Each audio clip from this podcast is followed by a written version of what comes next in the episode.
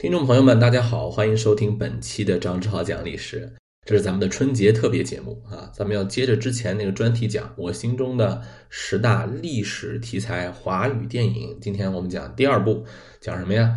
过年题材嘛。咱们这部电影就是一九九一年由黄建中导演、江一编剧、赵丽蓉、葛优、梁天、李保田、丁嘉丽啊等非常多的老一辈艺术家奥二出演的《过年》。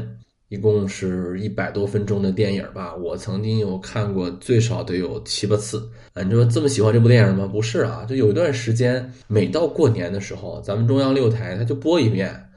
呃，然后那个时候呢，我小时候过年也没有什么太多可以看的东西啊，不像今天有网络啊，有什么的，播什么呢就看什么啊。这电视机啊，一到过年那段啊，就基本上就一直开的，就不关了，所以经常就把这个电影就看好几遍啊。你说这个算是历史题材电影吗？很多人质疑啊，这也算历史题材？这是个故事片嘛，讲的是一个农村家庭的故事，有道理。但是你知道吗？就有些电影啊，它当时如果拍的足够反映现实，哎，过一段时间之后，这个故事片儿也可以当成文献纪录片去看，是吧？也可以当成一些历史的思考啊。这部片就是非常典型的这种电影，他把一九九一年。那个时代的感觉特征完全排出来了。一年一度的农历春节来临，生活在东北农村的程家老两口，啊，是由李保田、赵丽蓉饰演的，满心欢喜的等待儿女回家过年的这么个故事。然后后来有一堆这个狗血的东西啊，看起来像是个家庭伦理剧，但你内心，但是你实际看一看啊，不是那么简单。一九九一年，我先说说这个历史的背景啊，咱们是个历史节目嘛。一九九一年之前，我们中国的改革开放已经经历过一段时间了。这个中国的改革开放有个很典型的特征，就是我们是先农村后城市嘛，大家都知道对吧？先是安徽凤阳县小岗村，对不对？有一本书啊，我推荐给大家，这本书呢叫《中国经济崛起在世界的地平线》啊，就这么一本书。这本书的作者呢是中国著名的经济学家朱明先生。他是现任清华大学金融研究院的院长，世界经济论坛董事会的执行董事。他对于改革开放研究非常的细致，而且有独到的见解，而且还看到了一些我们容易忽略的地方。比如说，他写这个农村经济体制改革的时候啊，他就强调了一个时间，就是在一九九一年之前啊，家庭联产承包责任制的创新之处，他确实把土地所有权和使用权进行了分离。农户呢，只拥有土地使用权，而土地所有权仍然归集体，对吧？这个非常好的，它不但是啊，不能让你随意的转让，它保证了这个土地可以长期的平均的使用啊，而且在这个基础上呢，它激发了农民个体劳动的积极性。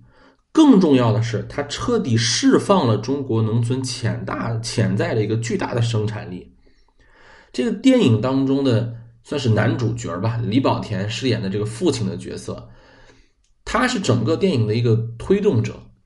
虽然说讲的是各个儿女回来给这个家庭带来的很多故事，但是有一个呃，这个电影当中的麦格芬，李保田他出去打工赚回来这八千块钱，哇，在当时你想一个啊农民啊出去打工能赚回八千块钱，这已经算是非常厉害了。一九九一年呀，那八千块钱，当然他描写的可能更是更早，一九九零年的时代，九十年代嘛。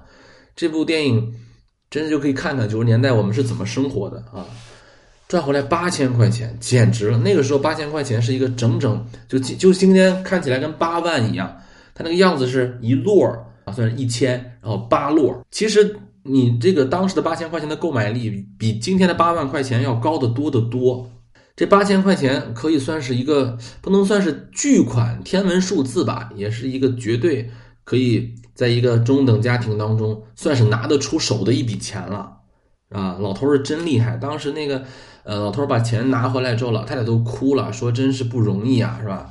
就看到那个钱，就觉得这吃了多大的苦才把这个钱赚回来的。在这个历史上啊，家庭联产承包责任制实行之后啊，它释放出了大量的劳动力。就是这是我们当时连改革者自身都没有想到的一个问题。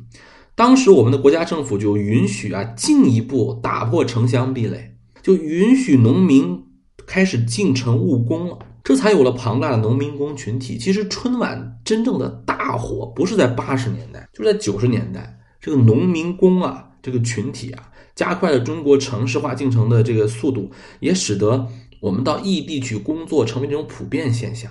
我可以说，没有春运就没有春晚的大火，这种离乡在外啊。回来过年那种感觉，那绝对是加重了这个春节联欢晚会对当时的这个影响力。我们以前总是关注这个呃农村经济体制改革、家庭联产承包责任制这一块儿，其实真正对中国有特别大改变的呀，就是这些农民工群体啊，他们的呃自己包括后代都很快的融入了城市，而且还有很多人把这个钱赚回去，带回了这个小镇，带回了农村。其实这个电影为什么我觉得特别亲切呢？就是它虽然写的是一个东北的农村小镇，但是它就跟当时中国的大大小小的小镇农村一样，这是既是受到了改革开放的这个洗礼啊，又保持着原有传统农村的那个呃风俗，其实是一个算是交汇处的一个文明的状态。在一九七八年到一九八八年这十年间，中国最发展快的还不是城市，就是这个城乡结合的地方。就是我们说乡镇，乡镇企业算是爆炸式增长，从一百五十万个乡镇企业，这十年间涨了十二倍，变成一千八百九十万个。农村工业生产总值，农村啊生产工业总值增点增长了一十三点五倍，农民总收入上升了十二倍。当时邓小平同志说了，说农村改革当中，我们完全没有预料到的最大的收获，不是别的，就是这个乡镇企业发展起来了。这是这个电影的一个基础。一九九零年代初的时候，中国的乡镇企业是高速发展了整整十年。那个时候城市还没什么变化呢。你像那个时候上海，它的如果相对变化的话，没有农村大。我们中国城市的快速发展，甚至最高速的时候，得等到。就是申奥、北京奥运会那个以后了，你知道吧？当时农村变化巨大，所以如果你要拍一个改革开放，不能先拍城市，就要先拍农村，尤其是城乡结合部。故事呢，就发生在这个啊农村小镇这个地方，对吧？李保田老太老头啊，出去打工挣了八千块钱，就想热热闹闹过个好年嘛，真的是不容易啊。然后我们就可以看到，这是一个大家庭。包一大堆饺子啊，有三个儿子，两个闺女，五个孩子。咱们先一个一个的来说啊，咱们先说第一对儿第一对儿是我最喜欢的啊，最喜欢的一对儿。六小龄童，六老师的这个颜值巅峰、演技巅峰全在这儿了。就是谁要是六小龄童老师不会演戏，我就把这样把这个东西甩他的脸上啊。我顺便说一句啊，就是这部电影，我觉得它能够有这么高的地位。能够在东京国际影展上获奖，你知道当时跟他跟谁一块获奖吗？跟那个杨德昌的《孤岭街少年杀人事件》，你想想是一个什么水平的电影啊？东京国际电影节是很少有双黄蛋的，就是两部都都获奖。但是当时评委会大奖就是双黄蛋，一部是《孤岭街少年杀人事件》，一部是《过年》啊，都是华语片。大家想想啊，东京国际电影节是当时的这个 A 类国际影节啊。中国第一个影后就是我们赵丽蓉老师，比巩俐还要早，你知道吧？哎，就真的是这部电影的演技全部都是在线。你想这么好的一个演技，谁如果掉线的话是特别明显的。那个时候葛优还不是个大明星呢，是吧？演的也非常好。那个时候葛优特别适合演反派，我不知道为什么，从什么时候，可能是冯小刚对葛优的改这个改造很成功啊。那个时候葛优全都是演反派。就包括演那个《半生缘》里面的那种反派，而且是那种好色的反派，不知道怎么回事，他就长那个好色的脸嘛，是？咱们先说大儿媳啊，大儿媳呢是由这个呃六小龄童老师和丁嘉丽一块儿演的，哎，大儿子跟大儿媳呢是一个非常典型的中国传统的那种。啊，男的比较懦弱的，其实也不是懦弱啊，就是比较尊重老婆吧。啊，这个家里面的大孩子呀，包括大哥呀、大姐呀，一般都是这种老实巴交的状态，因为可能照顾弟弟妹妹嘛，对吧？从小可能就是担负了比较多的呃家庭的责任，而且你想，他们年轻的时候，甚至可能改革开放还没有开始，或者刚刚开始，带有传统的那个社会的很多印记，就是他们俩的这个人设，就是大儿媳特别泼辣，而且是个势利眼。怎么反映这个大儿媳势利眼就爱钱呀，或者说满脑子都是钱呢？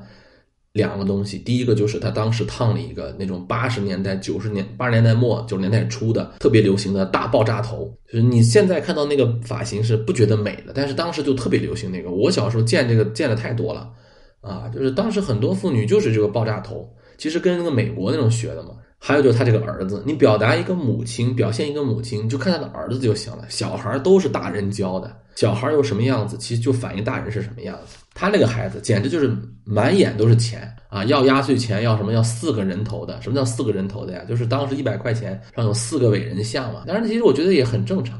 家里面唯一一个大孙子。过年可不就都收压岁钱吗？那我简直就是我自己啊！就这部片里面是有我自己的。这部片里面的那个小孩儿那就是我们，我们这一代人八零后。你看他那个时候九一年的电影，那个小孩大概就是个五六岁，对吧？那差不多就是我们这一代人嘛。所以这个片子里面是有我们的。我们很多人说今天的年味儿淡了，年味儿淡，其实年味一点一点都没淡，是因为我们变化了。大家看这个电影就知道，这个电影里头。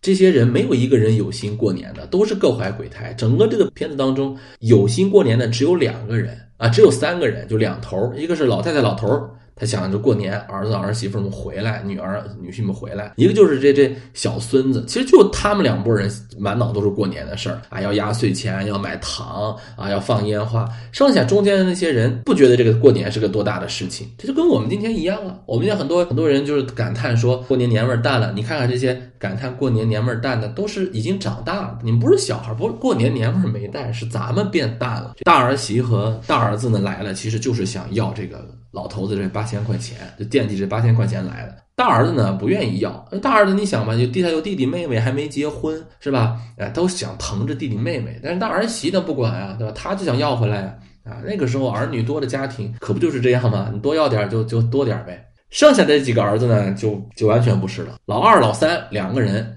根本就没有大哥的那那种气度啊，他们也不觉得有什么可客气的。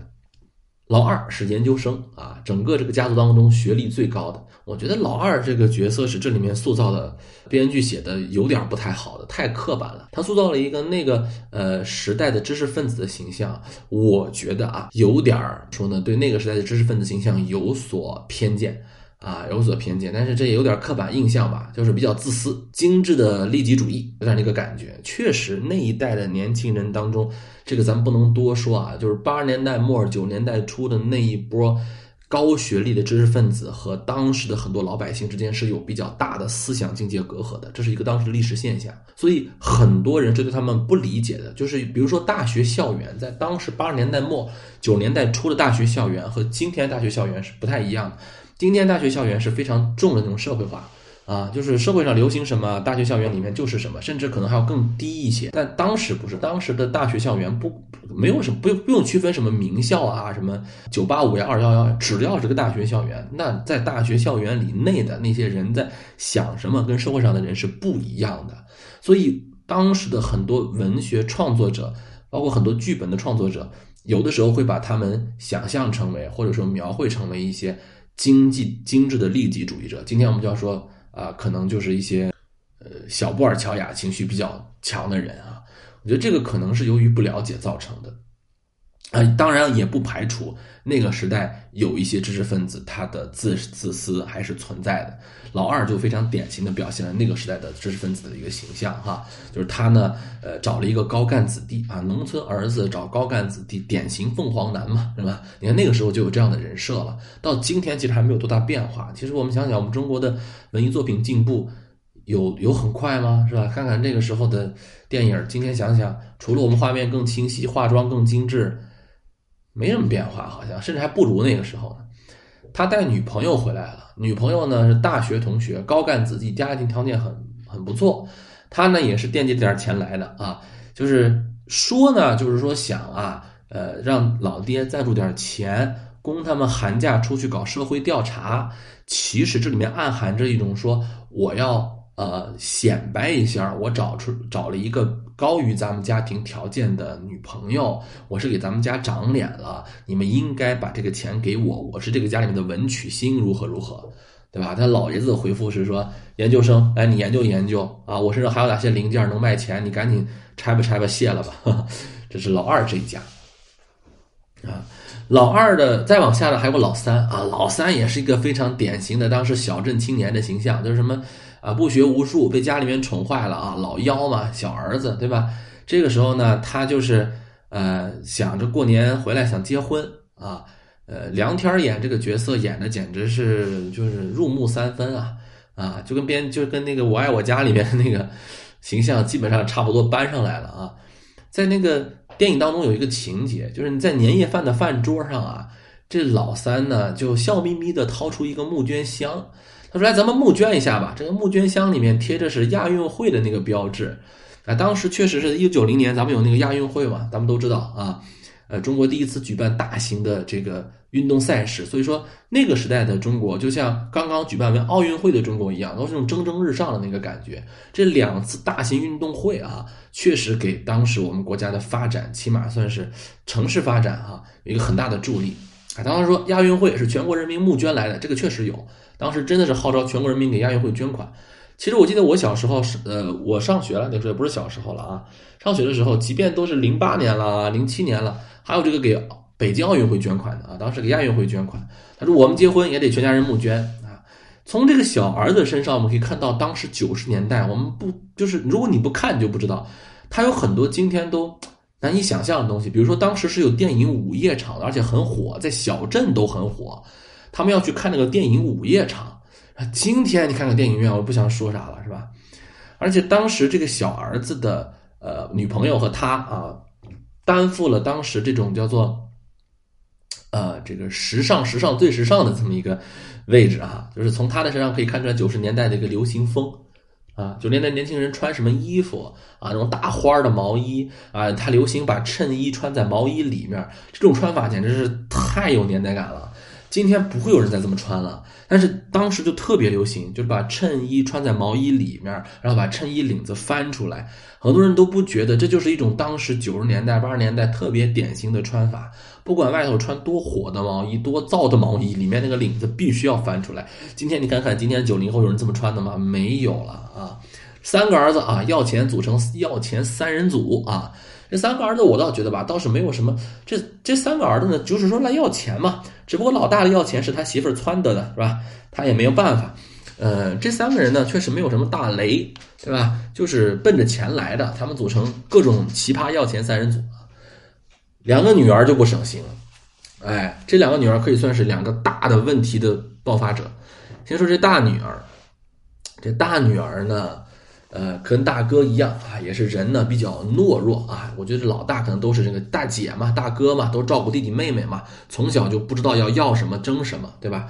这样的人呢，就是在家里面是个奉献者的角色啊。每个家里面他都有一个奉献者的角色。这大女儿呢不是主角，是她这老公是主角，就是大姐夫啊，或者叫这个呃小孩的话，呃，这个他这个爸爸啊，葛优饰演这个大女婿或者大姐夫呢，他是当时的一个反面角色。好像我记得好像是个干部吧，反正戴着一个假发的干部，那个假发特别之假。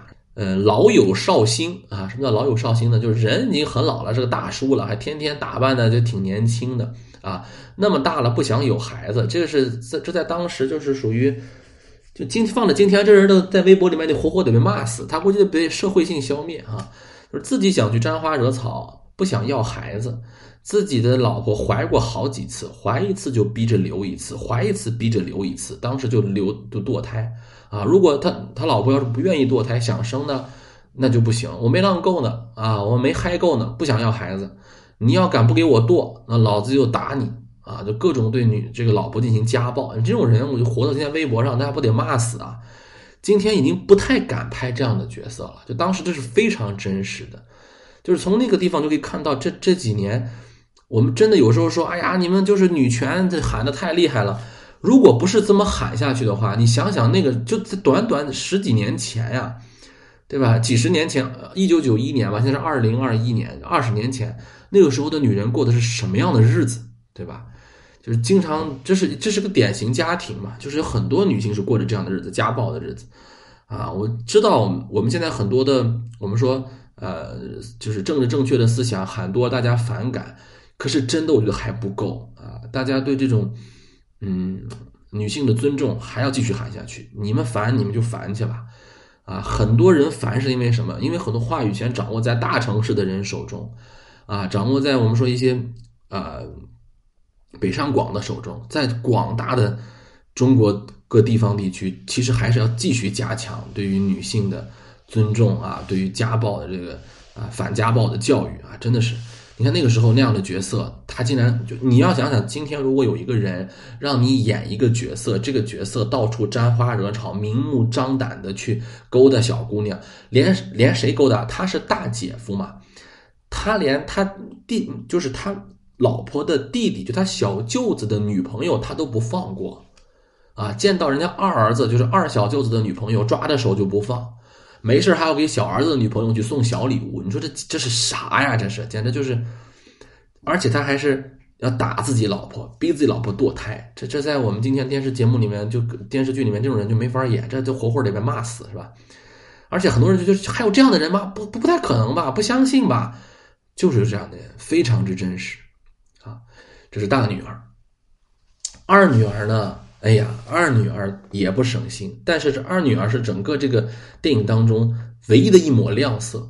这个电影当中有一个摩托车车队的一个戏啊，这样跟今天简直太像了。所以有的时候历史是惊人的相似。今天不是又开始风行骑摩托了吗？有一段时间啊，什么消费升级，什么报复性消费、补偿性消费是吧？有段时间网上各种就是骑摩托的啊，摩托大队啊，什么复古摩托、机车男孩女孩，你看看当时九一年。包工程队的全是骑摩托的，是吧？一样的，没有任何变化。时代又转回去了啊！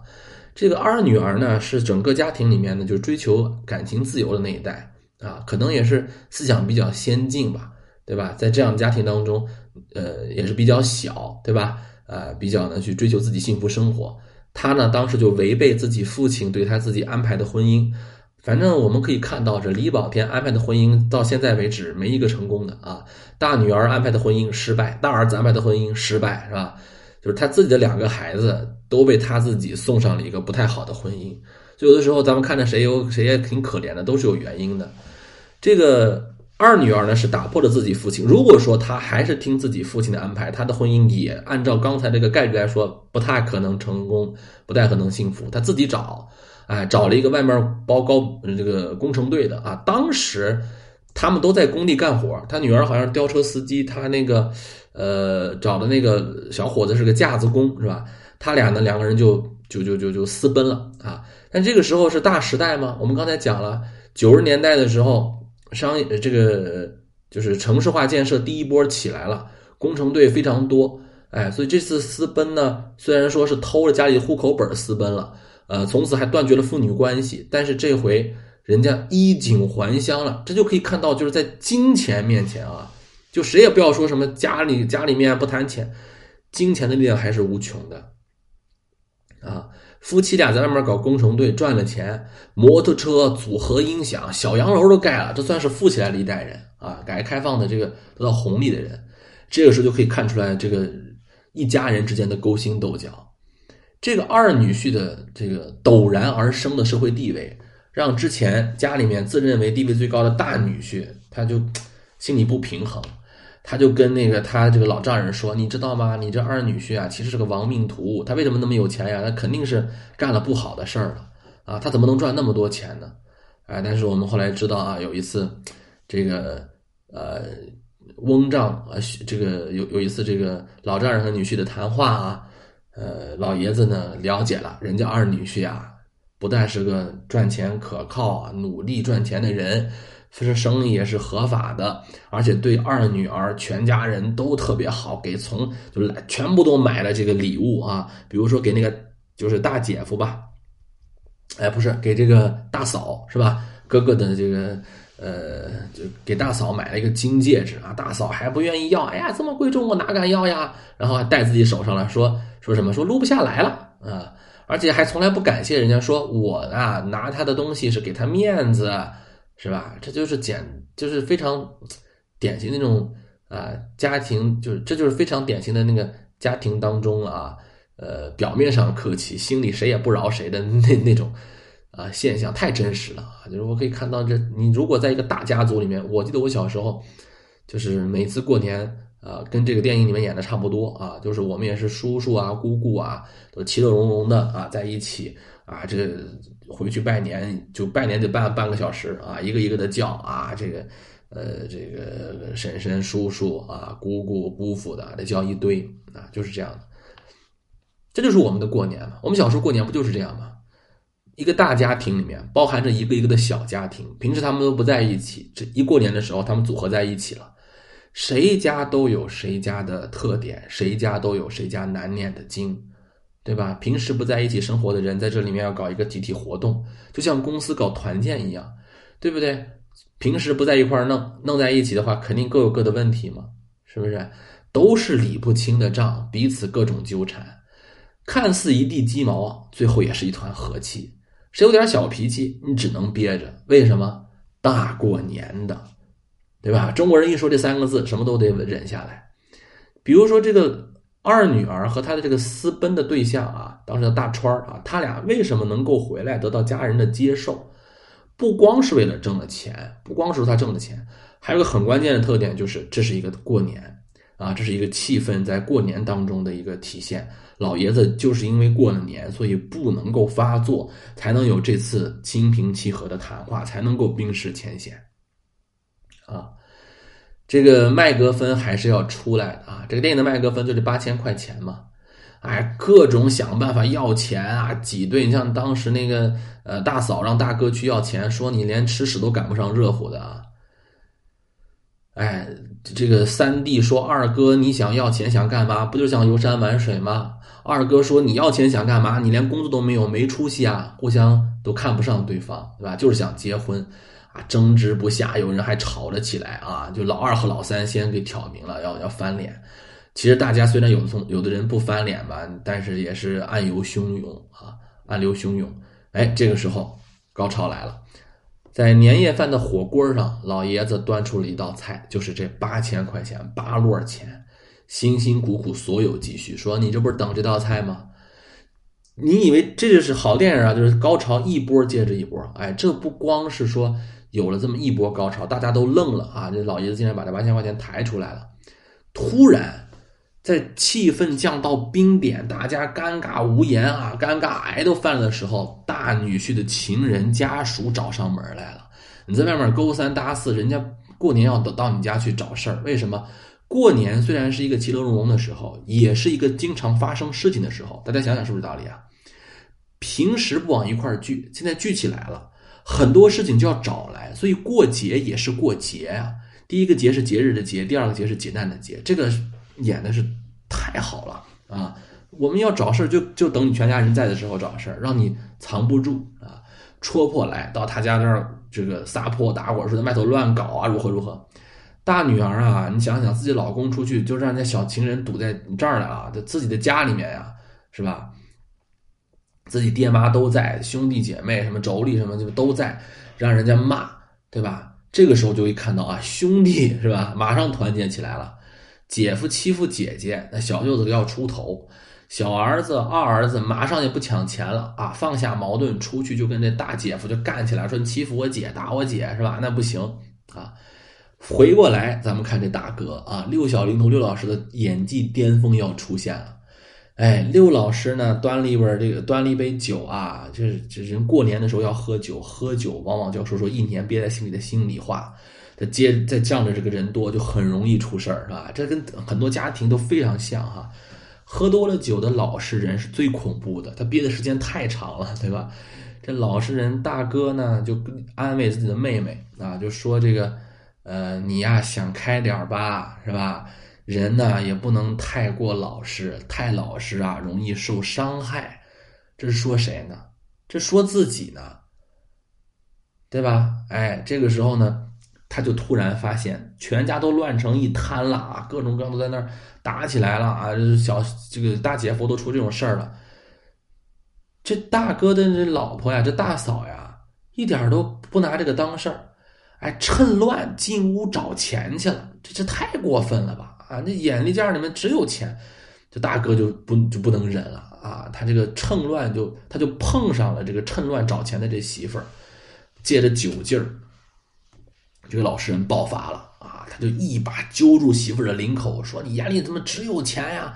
媳妇儿说：“啊，怎么这这这还敢打我了，是吧？不给面子，你想想，我是大嫂啊，在家里面被你打被你骂，我这还怎么活呀？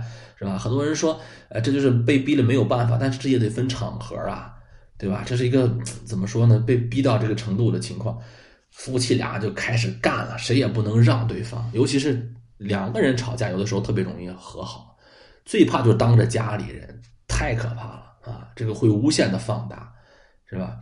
拽住媳妇儿就质问，啊？你眼里只有钱啊？如何？两个摔锅砸碗啊，地这桌子也撒了一地，乱七八糟一堆啊，哭声叫声，再加上外面的那些鞭炮声，一家人这个过年过的那叫个热闹呀，鸡飞狗跳啊！啊，这里面有一个呃情景啊，就是本片当中的我啊，其实那个本片当中我这个形象。就就是，这真的就是我自己。我真的我对这个电影为什么那么有代入感啊？就这些人其实我都都算我的长辈了嘛，对吧？我都没有代入感，就这个小孩儿我代入感太强了。他他连穿的那个衣服就牛仔褂，我小时候就有这个牛仔褂，几乎一模一样。包括那个黄毛衣、牛仔褂，跟我小时候真的一模一样。包括那个发型，包括小时候那个胖胖那个脸啊，都跟我小时候太像了啊。这个这个电影中的我干嘛了呢？我睡着了，为啥呀？我偷喝了大人的白酒，你们干过这样事儿没有？反正我小时候我也干过，偷喝大人白酒就晕晕乎乎睡过去了，啊？根本就不知道这家里面发生了什么，对吧？但是我在睡梦里面肯定会想到，哎，我的压岁钱，我爷爷给我买的自行车，我去赶了庙会，我二姑父给我买了玩具枪，对吧？我还穿了新衣裳，我还是美美的过了一个好年。我最喜欢其中有一个有一个。赵丽蓉老师的台词哈，就是你看不是打架嘛，那饭呀撒了一地呀，家里面都是乱的不行啊。但是我不知道你们家乡有没有啊？我们家乡是有的，就是年前打扫完家，这正月里啊，就是年里头啊，咱们是不能够扫家的。这你想打成那个样子，有人要清扫吗？老太太说了一句话，她说不能扫，一扫财就没了，真的是个风俗啊，就不能扫，鸡飞狗跳，家里弄成这个样子。啊，最后的结尾是《红楼梦》那句话：“白茫茫一片大地真干净。”老两口啊说：“这钱呀，咱也甭谁也甭给了，咱就出去旅游去吧，啊，别看这事闹心了，咱就走吧。”最后电影的结尾是老老两口做了个这个雪橇，马拉的雪橇消失在镜头前。哎，老太太说：“这么好的家，咱就不要了。”老爷子说：“瞎说八道，怎么能不要了？”即便打成这个样子啊，即便就就是看起来好像不可收拾，家还是那个家。明年我们还会回来，所有这些闹剧可能都会忘记。第二年大家依然有鱼有肉，有春联儿有鞭炮，可能还会有吵架，可能还会有风波，但是我们还会在一起过年，对吧？好了，这部电影呢就叫过年。我不知道今年会不会电视里面有重播，是吧？有重播的话，大家可以看一看。这部电影的伟大之处在于什么？它是一个贺岁片嘛，也有可能是它的档期我没有查过，但是它却把一个过年的这个祥祥和气氛，拍出了一些凝重的、深思的啊，比较厚重的感觉。不像今天，你今天打开电视，你看看，你去电影院，你看看。好像贺岁就必须得是喜剧，不能有任何沉重的话题。我们那个时候的人是可以接受在过年的期间去思考、去进行回味。好，最后给大家拜个早年，祝大家牛气冲天，牛人牛事。好，我们来年再见，过年好。